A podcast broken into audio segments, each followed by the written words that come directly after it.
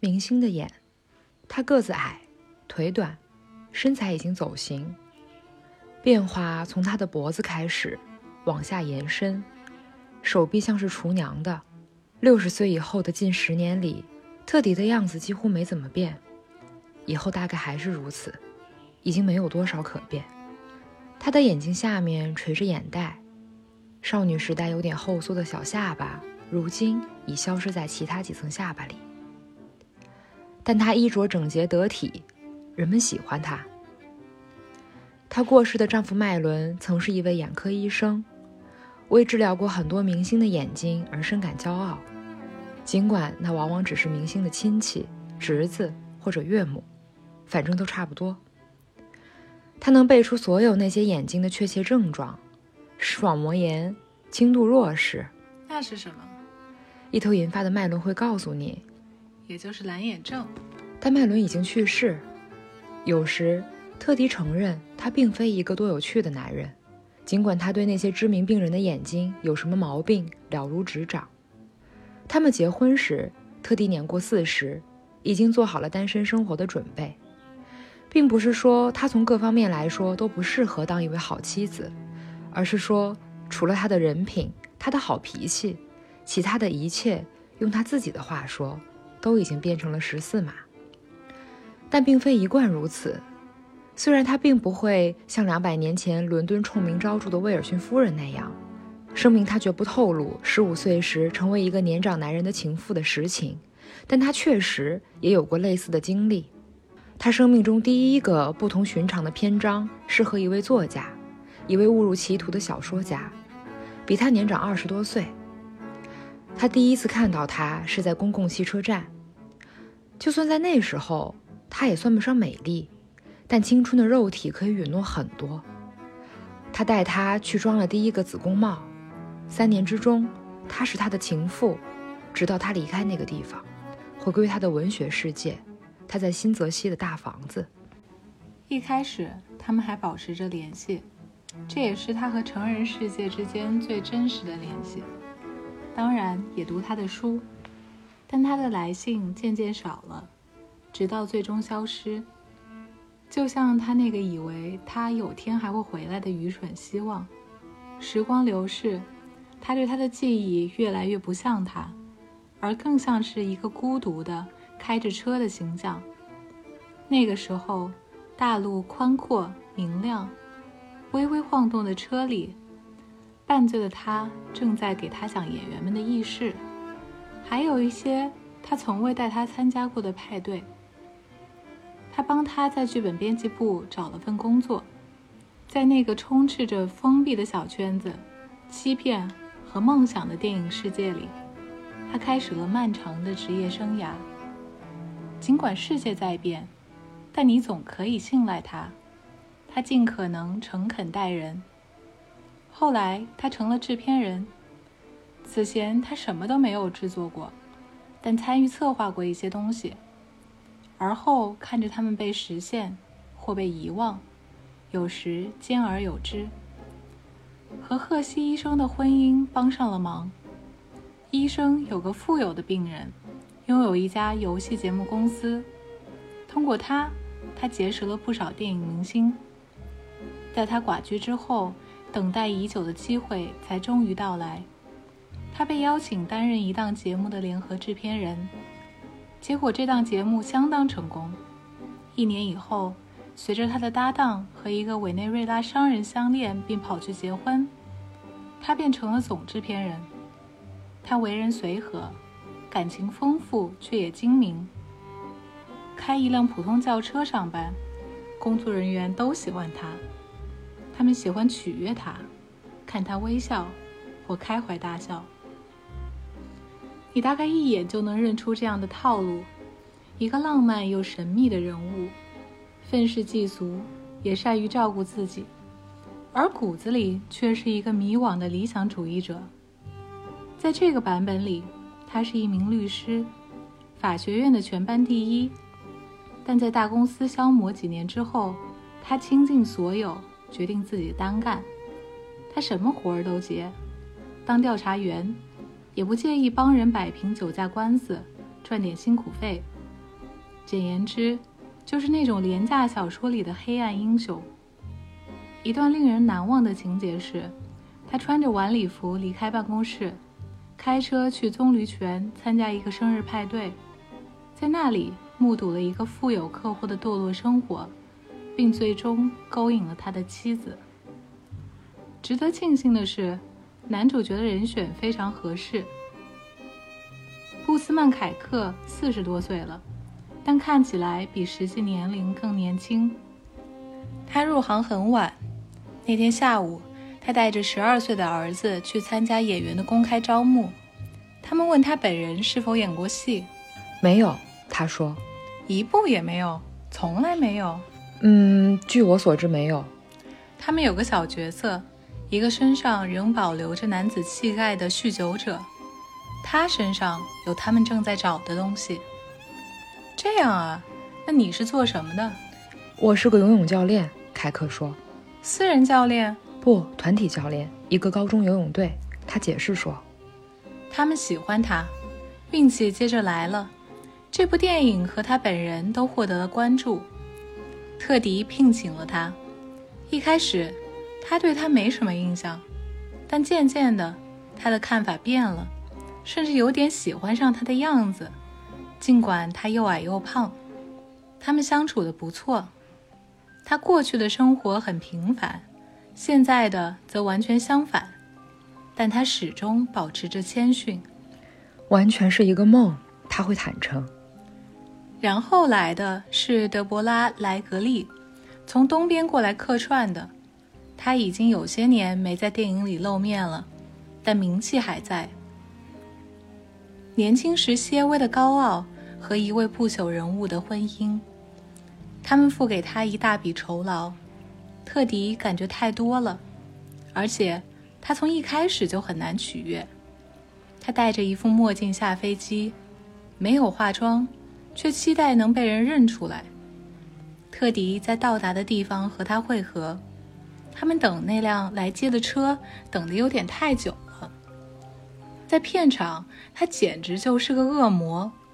他让每个人等他，对导演爱答不理，对工作人员视而不见。特迪不得不邀请他吃个晚餐，为了使那天晚上的时光还可以忍受，他也邀请了凯克。他的妻子当天不在城里。他买来鱼子酱，白鲟的，装在一个大圆罐里，标签上画着鲟鱼。他把鱼子酱铺在碎冰上，围上一圈对半切的柠檬。他们会吃吃鱼子酱，喝点酒，然后一起去餐馆用餐。凯克去酒店接德波拉了。特迪看了看表，七点多了，他们就快到了。凯克把车停在高大的黑棕榈树下，走进酒店，上楼来到他的套房。他敲门时，一条狗在房间里叫了起来。他等了一会儿。又敲了下门，然后站在那里盯着地毯。终于，是谁？布斯。谁？布斯。他大声说：“马上来。”差不多同样久的时间过去了，狗已经不再叫，屋里安静无声。他又敲了一下门，终于，像是大幕拉开一样，门打开了。进来，他说：“抱歉，你等了有一会儿了吧？”他穿着褐色的真丝夹克，里面是件光面白 T 恤，很随意的装扮。洗澡间里有东西打翻了，他解释说，一边扣上一只耳坠，一边带他往房间里走。不管怎么样，这是一个讨厌的晚餐，我们该怎么办？那条狗在嗅他的腿。想到要和那个乏味的女人待一个晚上，他接着说，我就受不了了。不知道你怎么受得了他。这边坐。他拍了拍他旁边的沙发。那条狗跳上去，下去，萨米。他说着，用手背把狗推了下去。他又拍拍沙发。他真是个白痴。来接我的那个司机举着一个大牌子，上面写着我的名字。你能想象吗？我跟他说放下。他的鼻翼微微扇动。凯克猜不出是因为烦躁还是气愤。他有两种不同的扇法，一种是带着倨傲和气恼，纯种马一般的翕动；另一种更心照不宣，就像是挑起一边的眉毛。太蠢了！他想拿着它到处挥舞，好让别人看见，让他感觉自己是个人物。一个人需要的不就是这些吗？要是酒店这边再出点什么错，哪怕只是一点点的问题，我都会立即飞回纽约。再见。不过当然了，他们很了解我，毕竟我在这儿住过那么多次。我猜也是。所以我们接下来怎么办？他问道。先喝一杯，再想办法吧。冰箱里有白葡萄酒，我现在只喝白葡萄酒。你觉得可以吗？我们可以叫些东西上来。我觉得时间不太够，凯克说。我们有的是时间。那条狗用两条前腿紧紧扣住凯克的一条腿。萨米，他说：“别这样。”凯克试着挣脱出来。等一下，萨米，他说：“看来他很喜欢你。”他说：“不过谁会不喜欢你呢？你是自己开车来的，对吧？我们干嘛不开车去圣塔莫尼卡吃晚餐？”你的意思是不叫特迪？当然不叫他。那我们该给他打个电话。亲爱的，是你要打。他用一种温情脉脉的声音说。凯克在电话旁坐下，还不确定要说些什么。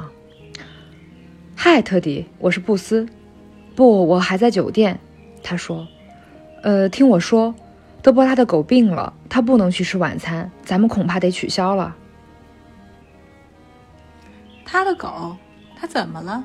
特迪说：“呃，他一直在呕吐，而且他不能，不太能走路。那他得找动物医生了吧？我有一个好的可以推荐。稍等，我给你他的号码。不用，没事的。”凯克说。已经有一个医生在赶过来了，他通过酒店找到的。好吧，告诉他我很难过。如果你需要其他医生的号码，打电话给我。挂了电话，凯克说：“好了。”你和我一样会撒谎。他倒上酒，还是你想喝点别的？他又说：“我们可以在这儿喝，也可以去那边喝。那边是哪儿？你知道 Ranks 吗？挨着太平洋。”我已经很多年没有去过了。夜晚还未真的到来，天空是浓烈的深蓝，辽阔无云。他们驱车往海滩的方向去，他就坐在他身边。他优雅的脖子，他的脸颊，他的香水味儿。他觉得自己就像个冒牌货，他依然是美丽的象征。他的身体看起来很年轻，他究竟多大了？至少五十五岁，但几乎没什么皱纹，依然是位女神。他过去做梦也想不到能开车带着他，趁着白日最后的光线驶向威尔希尔。你不抽烟是吧？他问。不抽。很好，我讨厌烟。你可没日没夜的抽烟。当然，这要了他的命。你永远都不会想看到那种情形，它蔓延到骨头里，什么都止不了痛，非常可怕。我们到了。蓝色的霓虹灯招牌上，第一个字母 F 掉了，可能多年前就遗失了。餐馆里嘈杂、昏暗。弗兰克在吗？德布拉问侍应生。请稍等，他说：“我去看一下。”走过酒吧区的时候，他傲慢的步态吸引了一些人的目光。随后，他们认出了他。过了几分钟，一个穿着衬衫但没打领带的年轻人来到他们落座的地方。“您问起弗兰克？”他说，认出了他们俩，但礼貌的不露声色。弗兰克已经不在这里了。怎么回事？德伯拉问道。“他把这个地方卖了。”什么时候？一年半以前。德伯拉点点头。你们应该换个店名什么的，他说，这样别人才不至于被骗。呃，这里一直叫这个名字，菜单还是之前的，厨师也没变。那人诚恳地解释。你可真行，他说，然后转向凯克。我们走吧。是我说了什么不合适的话吗？新店主问。可能吧。他说：“特迪打电话取消了餐馆的定位。他在想那条狗，他都没想过要记住它的名字。在片场，他就待在自己的床上看着，头趴在前爪上。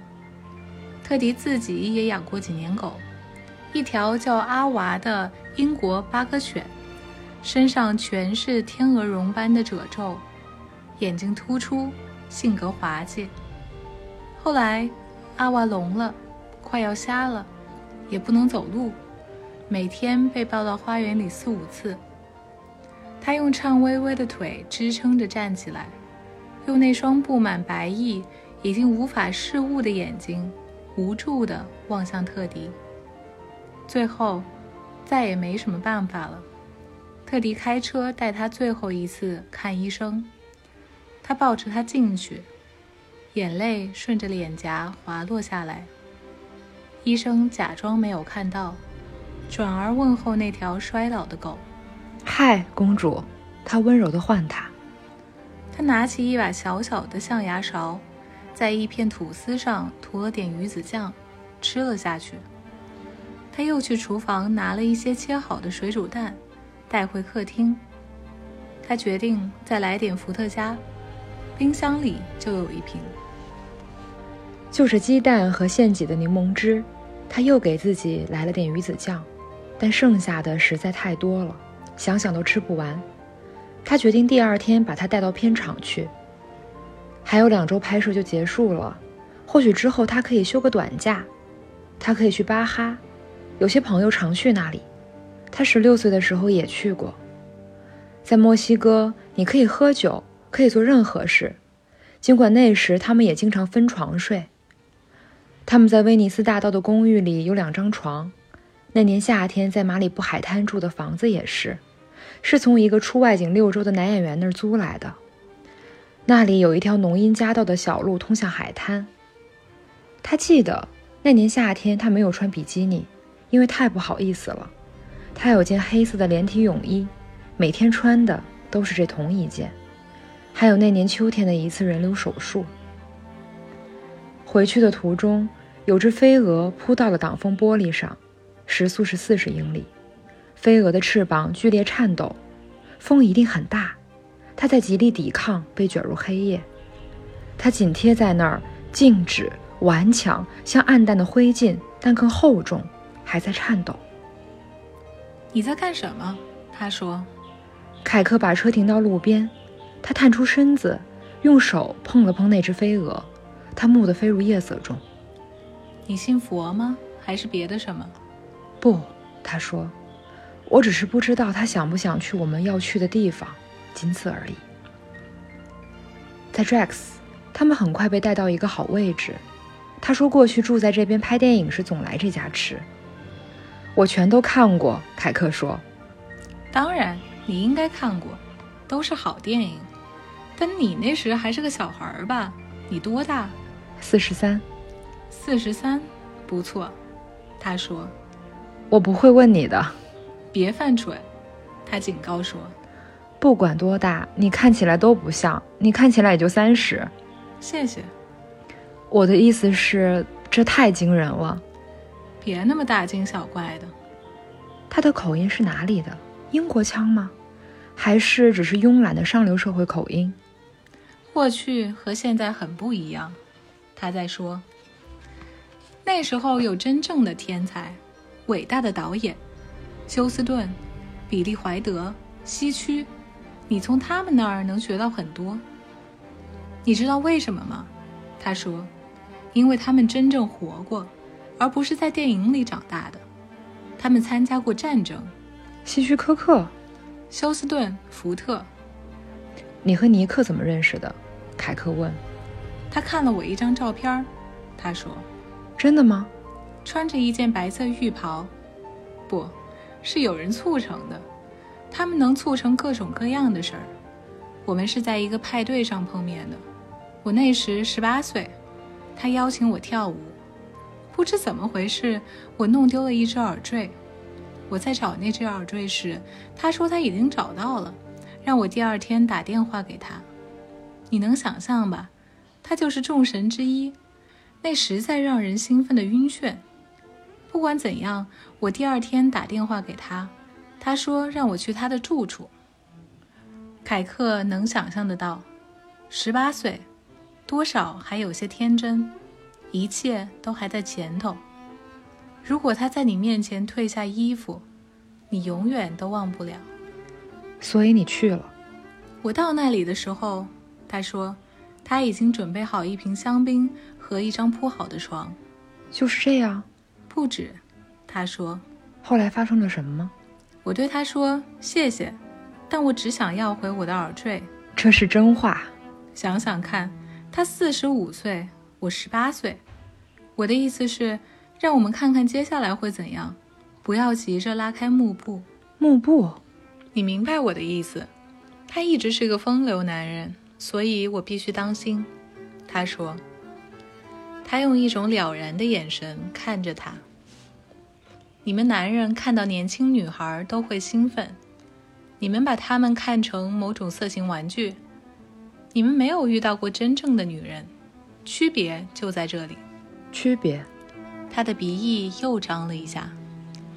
遇到真正的女人，这种雄性游戏就会停下来。他说：“我不明白你的意思。”哦，你不明白，可我觉得你明白。过了一会儿，他说：“说起来，你妻子今天晚上在哪儿？”温哥华去看她姐姐，一路开到温哥华。是的，那可真够远的。你知道我学到了什么吗？他说：“不知道什么。”一个人永远不会拥有他渴望的伴侣，总会有别的什么可供选择。这大概是某一部戏里的台词。你是指我吗？不，亲爱的，不是你。至少我不这么认为。他觉得不安，怎么了？你在怕什么？他接下来会问。不，但那是为什么？你看起来很害怕。他的心揪紧了。因为什么？你的妻子。他会问。哦，是啊，我忘记了，妻子，总有个妻子在那里。德伯拉去了洗手间。嗨，特迪，凯克在电话里说：“我想到应该给你打个电话。”你在哪儿？现在是什么情况？那条狗还好吗？是的，狗很好。我们现在在餐馆里。哦，实在有些晚了。你就别操心了，我来处理，我能应付得来。他没找什么麻烦吧？这个女人，你听我说，如果她喜欢你，那只会更糟。你的意思是？我现在不能和你说了。我看到他回来了，你没来可真是幸运。特迪挂上电话，一个人坐着。伏特加让他感到愉悦，无心去想他们俩到底在哪儿。靠衣很舒适，落地玻璃门外，花园一片漆黑。他现在没有想任何具体的事，他环视着屋里熟悉的家具、花、灯光。他发现不知何故，他在思考自己的生活。他很少这么做。他有一栋漂亮的房子，不算大，但对他来说正合适。从草坪上的某个地方，甚至能看到一小片海洋。房子里有佣人房、客房，客房的衣帽间里挂满他的衣服。对他来说，丢弃旧物是件困难的事，所以各种场合的衣服都还在，尽管那些场合已经是很早以前的事了。他不喜欢想到美丽的东西被遗弃在垃圾堆里，但他又没有人可给，女佣根本用不上。再也不会有人穿上它们了。现在回头看，他婚后的那些年算得上幸福。麦伦赫西留给他的财产，用来安度余生绰绰有余。此外，他还有事业上的成功。对于一个没什么才华的女人而言，是这样吗？也许她有些自我贬低。她已经做得够好了。她此时在回想这一切是从哪里开始的。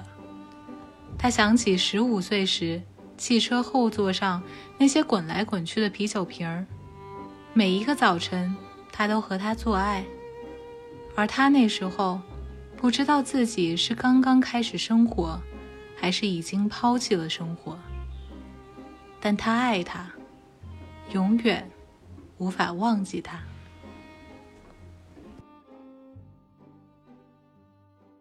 不要带着所有的真理向我走来。大家好这里是一粒盐我是今天的主播罗罗我是 kiwi 刚刚大家听到的是我和 kiwi 一块儿演绎的，那个那个怎么说呢？对，我觉得你从这句开始，对，才从这个状态出来。对，一开始那句话还是主播的状态，还是那个那个在对对。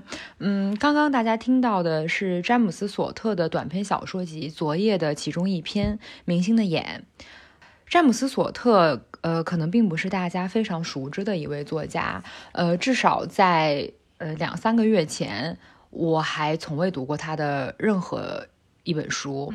会了解到《昨夜》这篇小说集，是因为之前我偶然间看到了理想国推送的一篇文章，那篇文章叫做《不得不抑制却又不能不释放的情欲》，里面转载了《昨夜》这本小说集的译者张慧文他对于詹姆斯·索特的理解。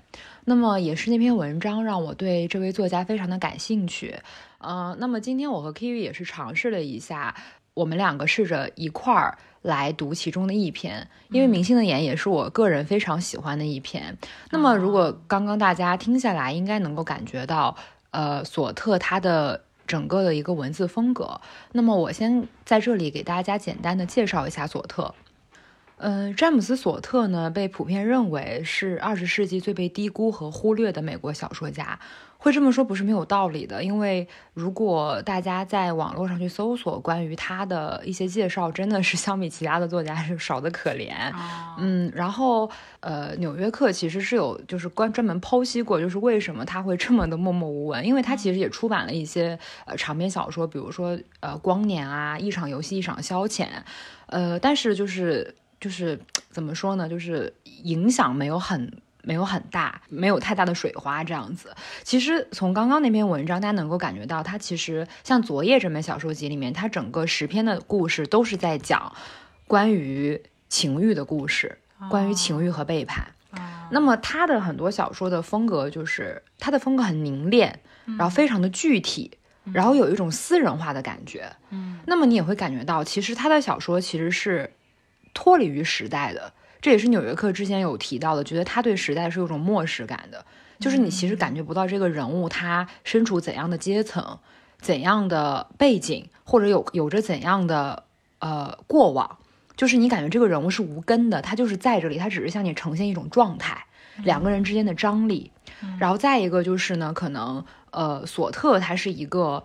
呃，比较风格化的作家，嗯，就是他的视角可能他只盯着某一个点去讲，比如说像昨夜，他主要是盯着关于背叛啊、关于挣扎呀、关于情欲的释放，或者说是自我约束之类的，就是也许你。有些人可能只能在这里看到这个，当然，我觉得这个也是看个人的感受是不同的。那么索特呢，他其实他的成长环境还算是比较优渥的，他是出生于就是纽约的一个中产阶级家庭，然后是就是长在曼哈顿，家境很富足，然后是在西点军校毕业的。他也被称为飞行员作家，因为还有一位非常有名的飞行员作家就是《小王子》的那个作者，就是那个圣埃克苏佩里嘛。那么他其实曾经是当过飞行员的。那么在他其他的一些著作中，能够就是有能够能看到，就是他曾经当过飞行员的影子。而且他之前是参与过朝朝鲜战争的，他是真的是开过飞机，然后去打仗这样子。而且呢，就是他之前。他在战后呢是被派到了那个德国、法国那边的空军基地，所以他对他在欧洲那边的生活对他有非常大的影响，而且从他的小说中是不难看出他有很强的欧洲情节。如果大家感兴趣，可以去读一下，就是《昨夜》这本书。那么，之所以今天会选择这样的方式呢，是我会觉得说，呃。因为我跟 Kiwi 都蛮喜欢读短篇小说的，呃，然后我们最近也在互相分享一些我们最近在读的短篇。那么刚刚读的这一篇《明星的眼》，Kiwi 在之前是没有读过的，对，就是刚刚在念给大家的时候，也是 Kiwi 第一次读这这一篇，而这也是我们有意为之的，就是我们想把这个感受留在当下去跟大家去聊这样子。那么我呢是在。几天前我是看过的，然后今天可能是第二三次读了，但是我觉得每一次读都还是会有不同的体会。对不同的感受。那么 Kivi 可以聊一聊，就是第一次读《昨夜》里面这一篇，就第一次读《明星的眼》的感受。嗯。嗯，我觉得首先要说一点啊，就是对文字上，我有一个感受，就是这个翻译腔有点重。对，哎，当然翻译工作者的 职业职业操守，对，特别是有些读出来特别明显，嗯就比如说什么告诉他我很难过，就这种就特特别直译，哦然后读的时候有时候会让我觉得有点出戏。就是当 tell him I'm sorry about 对 that 对是吗？对对对对对对对。就虽然说你要让我翻，我可能不一定能翻得更好，嗯但是作为一个读者的角度来说，我，嗯，我觉得翻一下就是一看你就能感觉到你在读的是一个译过来的东西，对对嗯对。嗯确实，所以就这一点上，可能让我代入没有那么强。嗯嗯。但是抛开这点来说的话，我觉得他很多描写嗯。我还挺喜欢的。嗯，就有一段是你读的，就是嗯，他说那个有一只蛾子。飞蛾，对对对对对，哦他在尽力避免卷入黑夜，嗯就这种、嗯这种描写我也很喜欢。嗯，但我觉得这个可能是译者译的比较好的地方，因为这个译作怎么说是译者和原原作者的共同创作吧，算是嗯。是的因，为你在说它文字美的时候，那肯定是有译译译者的功劳的。嗯嗯，然后其实说实话吧，就是我觉得读一边朗读一边第一次来体验一个短篇小说，这个体验其实挺特别的。哦，它有好也有坏的地方。嗯我觉得好的地方就是有的时候它给你的那个感受，让你体验到感情，其实是和你读文字不一样的。但是坏的地方就是我心里一边在想着录音，哦，然后一边在想着，呃，我们两个什么时候换角色？然后有的时候就是我只在读那个文字，嗯，我就没有仔细看那个剧情。我 明白你的意思，嗯所以其实我我现在都有点懵，就是哦它里面几个人的那个人物关系，我不敢说我完全搞懂了，嗯，但是对这个短篇小说还是会有，会会有一种朦朦嗯朦朦胧胧，就是模模糊糊那种大致的感觉是有的。嗯，对，是的。其实提到这个，我我想到，呃，我第一次读这篇的时候，那个人物关系，我也是在读完之后又回头去推了一下，啊，因为我觉得索特他写东西有一个特点，是他非常有那种电影的镜头转换感，嗯嗯就是他这个时候他的镜头瞄准的是，嗯比如说，呃。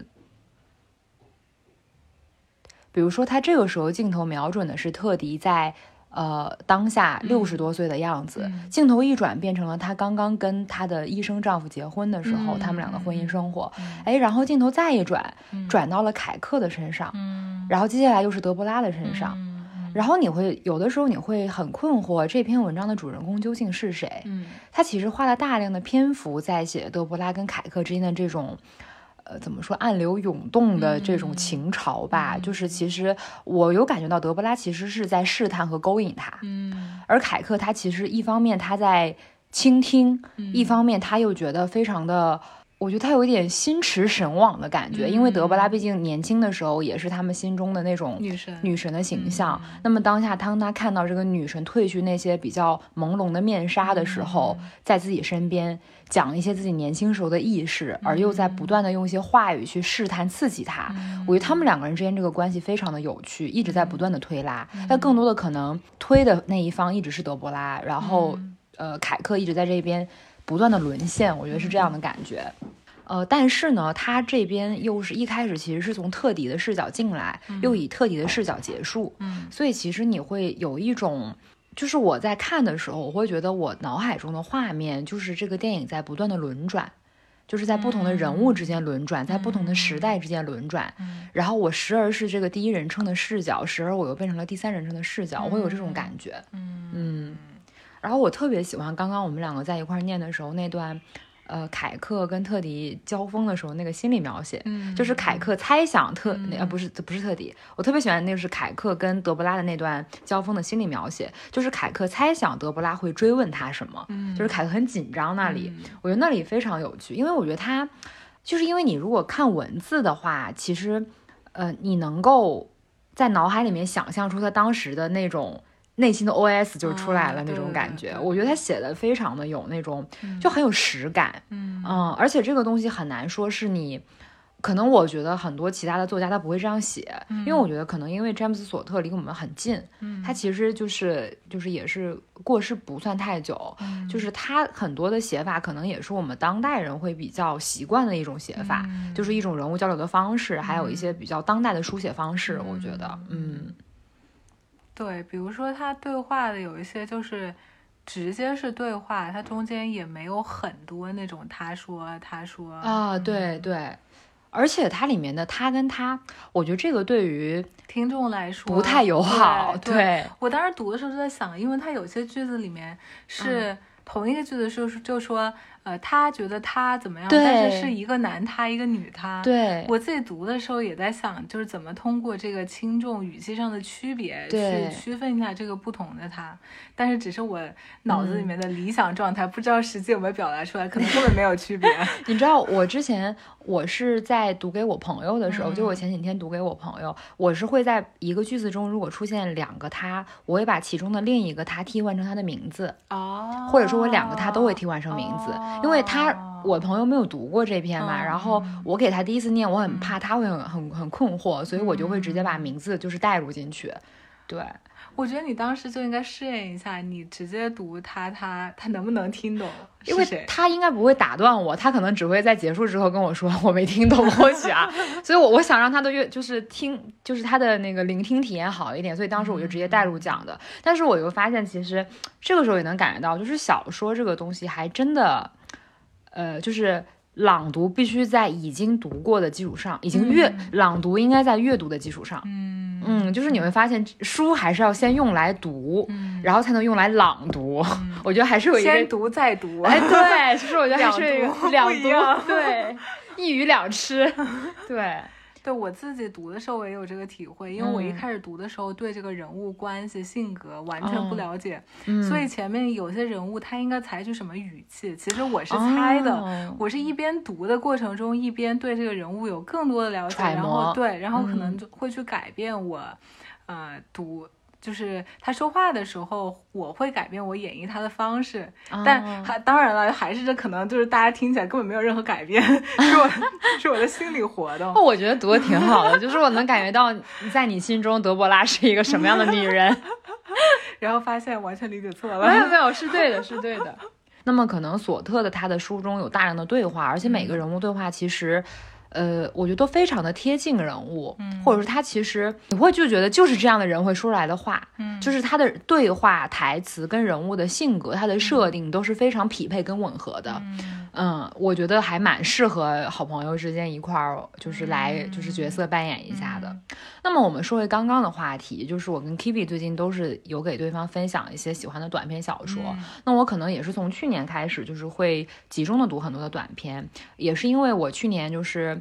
呃，开始工作嘛，工作之后也有大量的时间是很碎片的，比如说你的通勤时间，或者说午休时间。那么我可能会觉得在读长篇的时候会不断被打断，那么那个时候就开始会想说，我读一读短篇，那么可能十五到二十分钟可以结束一篇。嗯呃，之前 K V 有给我推荐过一本他很喜欢的书，因为之后我们要录一期关于这个的节目，我就不透露是什么名字了。但是在这本书的前面呢，当时我印象很深，就是呃，它有一个序，是王安忆写的，我不知道 K V 有没有注意。我读的那个版本没有，但是我知道有个版本有，我之后准备去看一下的。我当时看的时候，我觉得那个序里面的一一句话，我觉得就是把短篇小说写得很好。哦，王毅老师呢，当时他对比了一下中长篇跟短篇小说的区别。嗯呃，他觉得呢，作为叙事艺术，跑不了是要结构一个故事。嗯，那么在短篇小说这样的逼仄的空间里面呢，就是更是无处可逃避讲故事的这个职责。嗯如果是中篇或者是长篇啊，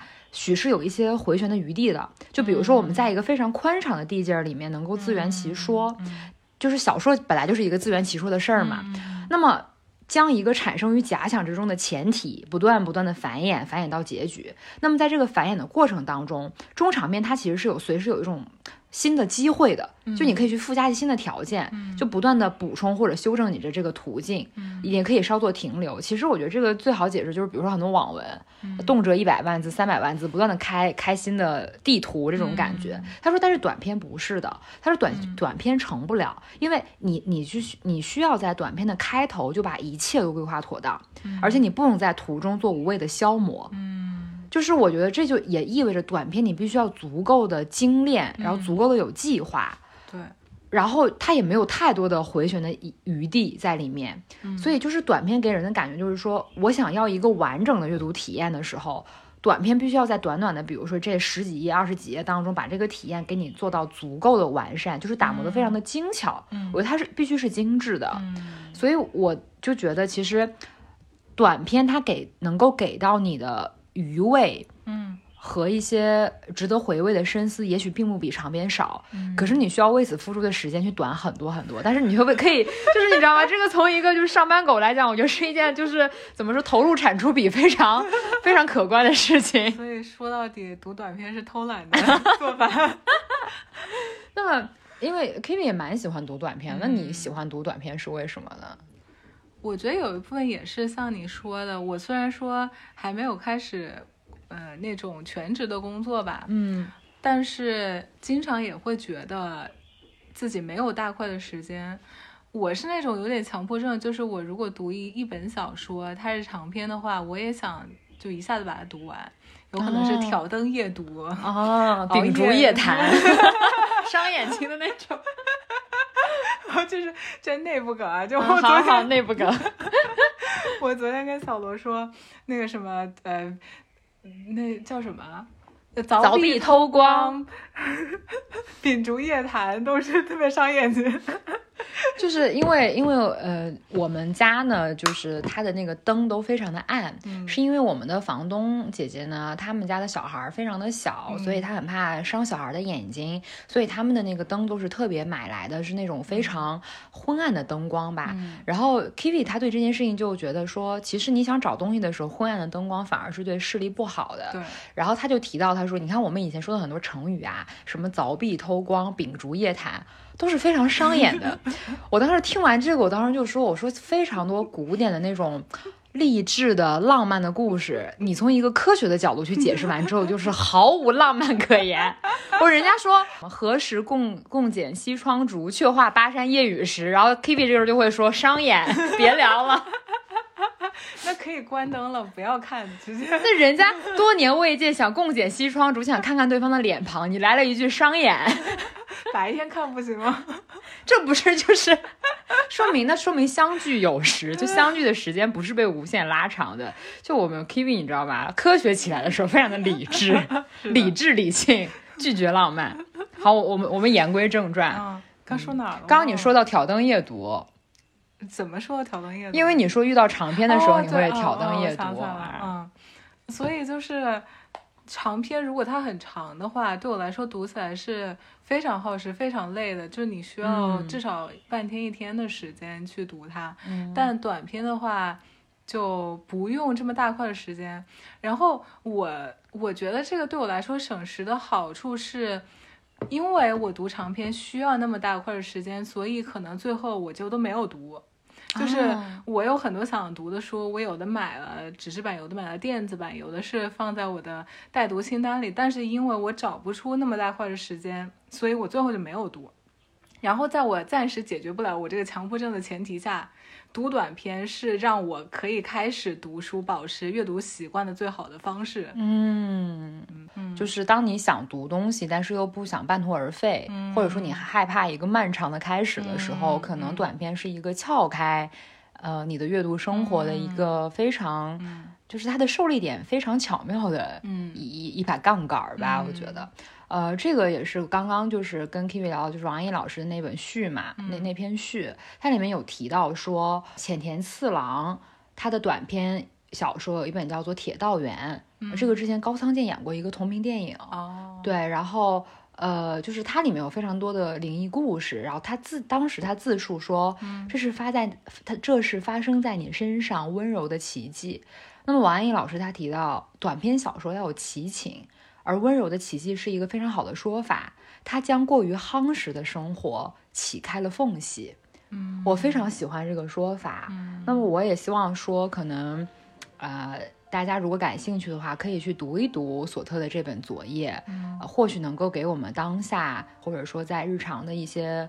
呃忙碌，但是可能不那么充满惊喜的生活当中也好，可以撬开一丝可以让你们秉烛夜谈的缝隙。然后接着配眼镜。好，那么我们今天的节目就到这里，我们下期再见，拜拜拜